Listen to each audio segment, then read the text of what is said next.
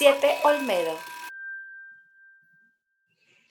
Hola, mi nombre es Ligio Olmedo y me da mucho gusto darle la bienvenida a este podcast de la serie de Siete Olmedo para el crecimiento y la reflexión, donde vamos a hablar de temas para que padres, terapeutas y maestros logren una visión más integral, que es la nuestra que queremos compartir.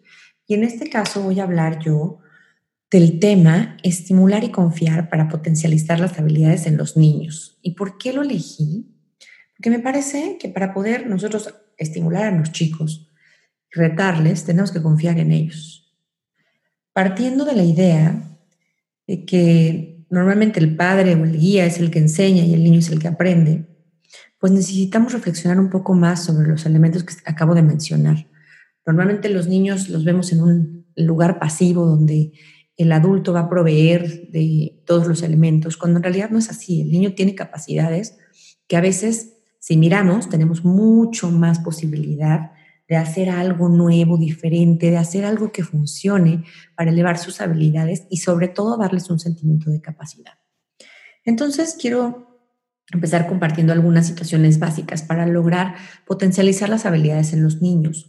Una de las eh, cosas por las que queremos hacer esto, bueno, pues es para que tengan una forma de aprender eh, rica, tal vez más eh, rápida, llena de más elementos, en automático, espontánea, tal vez.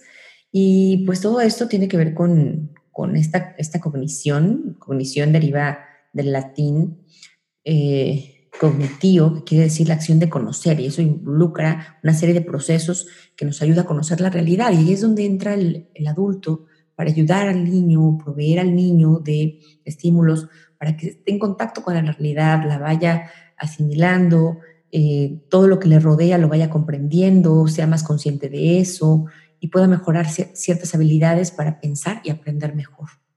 Digamos que por ahí voy a hablar, voy a hablar de potencializar habilidades en los niños que tengan que ver con el aprendizaje, con hacer suyo eh, la información y que en las situaciones nuevas pueda tener algo que llamamos búsqueda de información. Eh, normalmente el cerebro recurre a lo conocido para economizar energía. Por eso es que el humano se siente bien, se siente tranquilo, se siente cómodo yendo hacia una rutina, hacia algo repetitivo. Pero ojo, a veces podemos caer en alguna, algunos sistemas o alguna forma de interacción estática donde la novedad no, no aparece donde los miembros del sistema tienen algunas acciones muy predecibles, muy fijas, y que entonces, pues, esta igualdad se vuelve la meta, hacer las cosas iguales, hacer las mismas, de la misma forma, de la misma manera, eh, se vuelve una forma de, interactuar y de, ser, ¿no? Entonces, aquí lo que queremos es, para potencializar las habilidades de los niños, pasar a un sistema de interacción más dinámico, en donde la novedad sea parte de y abracemos la novedad y no nos preocupe que algo nuevo pasó, algo diferente pasó y sea un caos. Y entonces esta integración de la novedad eh, genera que los miembros del sistema pues tengan una actitud de contribución en donde van a ir dando prioridad a aprender de lo que está pasando en lugar de que no pase algo nuevo. Y eso lo vamos a ir transmitiendo a nuestros eh, niños con nuestras actitudes, con nuestras preguntas, con nuestra forma de actuar cuando sucede algo nuevo. Esto ya de entrada va a potencializar las habilidades de los niños. Imagínense que los niños no le teman a la novedad, no le teman a la adaptación y puedan generar pues muchas habilidades para ir, eh, no sé, innovando, creando, teniendo un plan A, B, C y que no sea un caos el hecho de que esto no haya sucedido. Entonces, partiendo de ahí, bueno, pues obviamente nos interesa que haya rutinas, pero podemos combinar, estas rutinas con lo nuevo. Y ahí, ahí quiero detenerme un poco. Las rutinas de estudio, las rutinas de alimentación, de sueño, de higiene, dan seguridad, sí. Y como bien decía, economizan energía a nivel eh, neurológico. Por eso tenemos muchas estrategias que, utilizamos para mantenernos en calma. Por ejemplo, si tuvimos un día caótico, llegamos a hacer una rutina y esa rutina nos tranquiliza. ¿Por qué? Porque dejaste de gastar tanta energía en tu cerebro y te lleva a un estado de más confort, de más calma, donde ya puedes después eh, acceder a hacer otra cosa nuevamente que sea más compleja y difícil. Entonces, eh, estas rutinas están bien, pero también es importante generar retos, dilemas en la casa y no huir a esto, no ir eh, hacia otro lado cuando vemos que hay, hay oportunidades de hacer algo diferente, incluso generarlos. Podemos generar rutinas flexibles, eso, eso puede pasar. ¿Cómo puedo combinar la estructura con la flexibilidad? Bueno, pues de la siguiente manera, a ver, hoy vamos a hacer esta rutina que siempre hacemos, no sé, de bañarnos, pero hoy vamos a poner un poco de música. Hoy vamos a hacer la rutina de bañarnos, pero este, nos vamos a, poner a jugar algo este, las estaciones, ¿no? Por ejemplo, yo hago las estaciones en mi casa, estación de crema, estación de vestido, estación de secado. Y vamos pasando por estas estaciones y lo hacemos un poco diferente. La novedad va a hacer que el aprendizaje aparezca. Lo nuevo siempre llama la atención y el niño va a memorizar mucho más, va a, perdurar ese conocimiento, digamos, en, su mente, si fue nuevo y si fue interesante. Estas son dos claves. Si tú quieres potencializar habilidades, por ejemplo, académicas, ¿no? Que el niño tenga más conceptos o que pueda relacionar ciertas formas de resolver un problema, etcétera, tiene que ser novedoso y tiene que ser interesante.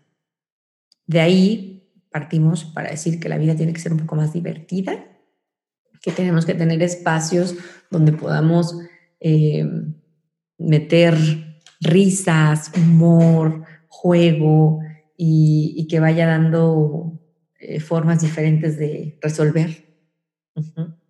Vamos justo a los dilemas y a los problemas. ¿Qué hacemos para potencializar las habilidades de nuestros niños? Cuando se nos presenta un problema, nosotros normalmente tenemos miedo al error es que qué horrible, qué tal si nos equivocamos y el error es algo a lo que le huimos, el error es algo que no nos gusta, el error es algo que nos han dicho, sobre todo en la educación tradicional, quienes estuvimos en la educación tradicional, que no es bueno tener errores, ¿no? Hay que huirle al, al tache. En realidad esto hay que darle la vuelta, hay que hacer algo distinto. Nosotros necesitamos enfocarnos en lo que también sabe el niño, en lo que sí sabemos, en lo que sí se hizo, en lo que eh, son las maneras de resolver. Y esas maneras de resolver pueden ser flexibles. A lo mejor le decimos a nuestro hijo, a nuestro paciente, a nuestro alumno, ¿qué vas a hacer? Y te dice una manera, ok, se puede preguntar, ¿y de qué otra manera? ¿Y de qué otra manera? Y de esas tres maneras, ¿cuál será la mejor? Podemos hacer mucha reflexión. La reflexión es un hábito cognitivo a instalar en los niños para potencializar sus habilidades. Como todo hábito cognitivo, la reflexión necesita repetirse y repetirse y repetirse. Todos los hábitos se aprenden por repetición y ya que es un hábito gasto menos energía porque ya lo tengo automatizado. Entonces, si yo tengo el hábito de pensar y reflexionar para resolver, para ver que el error no es mi enemigo, para saber que de alguna manera siempre hay algo que aprender y que puedo resolverlo de diferentes maneras, entonces la vida no es tan difícil. Entonces, el error no es algo tan terrible y entonces esto me permite tener siempre en cuenta los avances y ver los errores como una parte del aprendizaje nada más, como una oportunidad para crecer, como una retroalimentación. El proceso es lo más importante. En ese proceso voy a tener errores, sí. Pero bueno, pues este proceso me, va a ayudar a intentar, a no rendirme, eh, a pulir la calidad de mi desempeño, y que bueno, de alguna manera este, este error siempre me va a servir para aprender. No es un problema el error. El, problema sería cómo percibo el error. Y creo que esa es otra de las cosas fundamentales para desatar el potencial de los niños. Imagínense qué haríamos si no tuviéramos miedo a fallar. ¿Cómo sería nuestra mente? ¿Qué es lo que lograríamos si no tuviéramos miedo al error? Sino que lo viéramos simplemente como algo que sucede y, y así, ¿no? No hay más, simplemente pasa, es parte del proceso. Ah, no me salió, bueno, es porque estoy aprendiendo.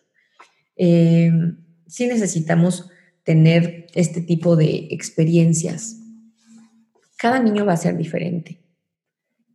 Esta idea que quiero contarles, pues viene de el respeto de las diferencias, que son eh, principios de una educación diferenciada. A veces queremos tratar a los niños de la misma manera y eso no nos ayuda a potenciar sus habilidades.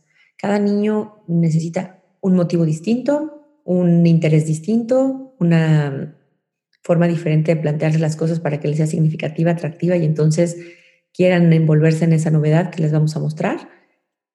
Hay que pensar en eso. ¿Cuáles son las formas que están atrayendo, siendo atractivas, interesantes? Y a lo mejor no le estoy dando en el clavo. Cuando al niño no le interesa, el niño ya se aburrió, el niño me rechaza el, el concepto, a lo mejor no estoy dando en el clavo y no estoy teniendo esta, estos principios de educación diferenciada claros en donde realmente necesitaría yo enfocarme en el aprendizaje significativo y tener estrategias diferenciadas para cada persona.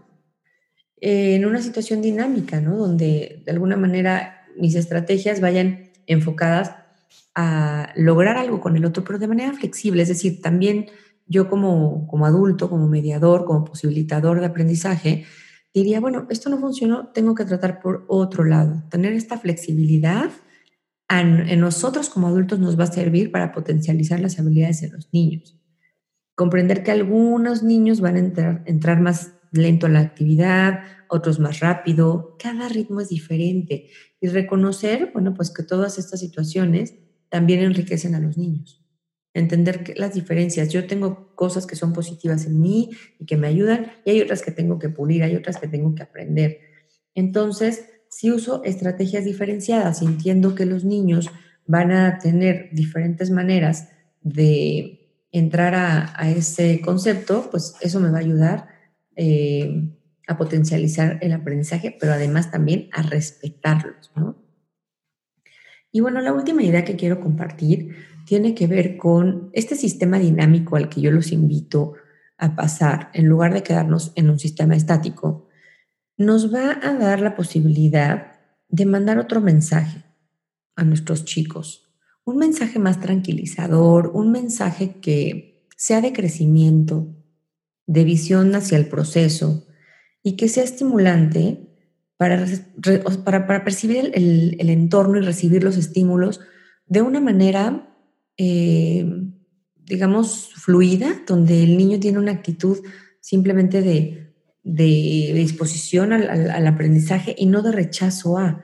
Lo que a veces hemos visto, bueno, yo que me dedico, ya tengo años haciendo esto, dedicarme al, lenguaje y al aprendizaje, lo que yo he visto es que muchos niños desarrollan incluso una actitud negativa para aprender. No les interesa el reto, no les interesa la novedad. Me pregunto, ¿qué estamos haciendo nosotros como adultos para que el niño diga, ay, no, yo no quiero ir a la escuela? ¿Qué pasa en esa escuela? no quiero ir este, a la clase de no sé qué, ¿no? Ay, no quiero aprender otra cosa nueva. Si un niño no quiere aprender algo nuevo, si un niño no quiere un reto, no quiere un desafío, no, no busca la novedad, realmente me preocupa porque esto va en contra de la naturaleza humana. El ser humano está ávido de situaciones nuevas. Todos aprendemos, sobre todo los niños, cosas nuevas todos los días. Y en el momento en el que van a la cama, seguramente cada día antes de dormir, hubo algo, si revisáramos con ellos, hubo algo nuevo que aprendió ese día. Eso es lo natural en el cerebro humano. Entonces, la búsqueda de, la novedad tendría que ser parte de nuestras vidas y la forma en la que nosotros comunicamos cómo es el mundo o qué es lo que pasa tendría que ser eh, una situación que, que permita al niño sentirse seguro para explorar, para aprender, para ir hacia su propio interés y que no todo sea una amenaza, eh, para que el niño pueda tener conciencia de, su, de sus propios pensamientos, de sus propios deseos y, vaya buscando, buscando él solo esos aprendizajes, que pueda preguntar, que pueda ir a, a situaciones que le beneficien. Entonces, estas son algunas de las ideas que quería compartirles el día de hoy que me parecen importantes para potencializar habilidades en los niños. Son más que estrategias, son ideas clave para nosotros como adulto salir de esta rutina, de esta estructura estática que no proporciona posibilidades de aprender. ¿Cuántas cosas nuevas entran en tu casa, en tu aula, en tu espacio terapéutico? ¿Cuántos, ¿Cuántas dinámicas aceptas que el niño plantee? cuales no son aceptadas.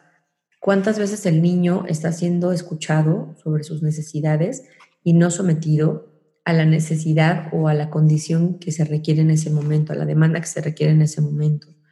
Em, ¿Cuántos paradigmas tenemos que romper para poder generar que los niños puedan tener un aprendizaje mucho más significativo y que se pueda potencializar entonces todas estas capacidades para que pueda ser más competente, reflexivo, pueda tener la posibilidad de generar conciencia y entonces, bueno, pues aprender, ¿no? Porque el cambio que se genera a partir de la reflexión y la conciencia es aprendizaje, ¿no? La, modificación que vamos logrando. Y bueno, pues te dejo estas, estas preguntas para concluir y, y de alguna manera platicar con quien estés criando, educando o llevando un proceso terapéutico em, y movernos hacia una actitud mucho más, mucho más flexible, mucho más dinámica, que dé la posibilidad de avance y desarrollo. Eh, ha sido un placer. Hay más información de estos temas y más en nuestras redes sociales, en nuestra página de internet. Y bueno, pues nuestros datos los encuentras eh, también en, muchos, en muchos este, espacios de, pláticas que hemos dado y más datos sobre este, este tema también es así. Muchísimas gracias y esperamos que haya sido de utilidad este pequeño podcast.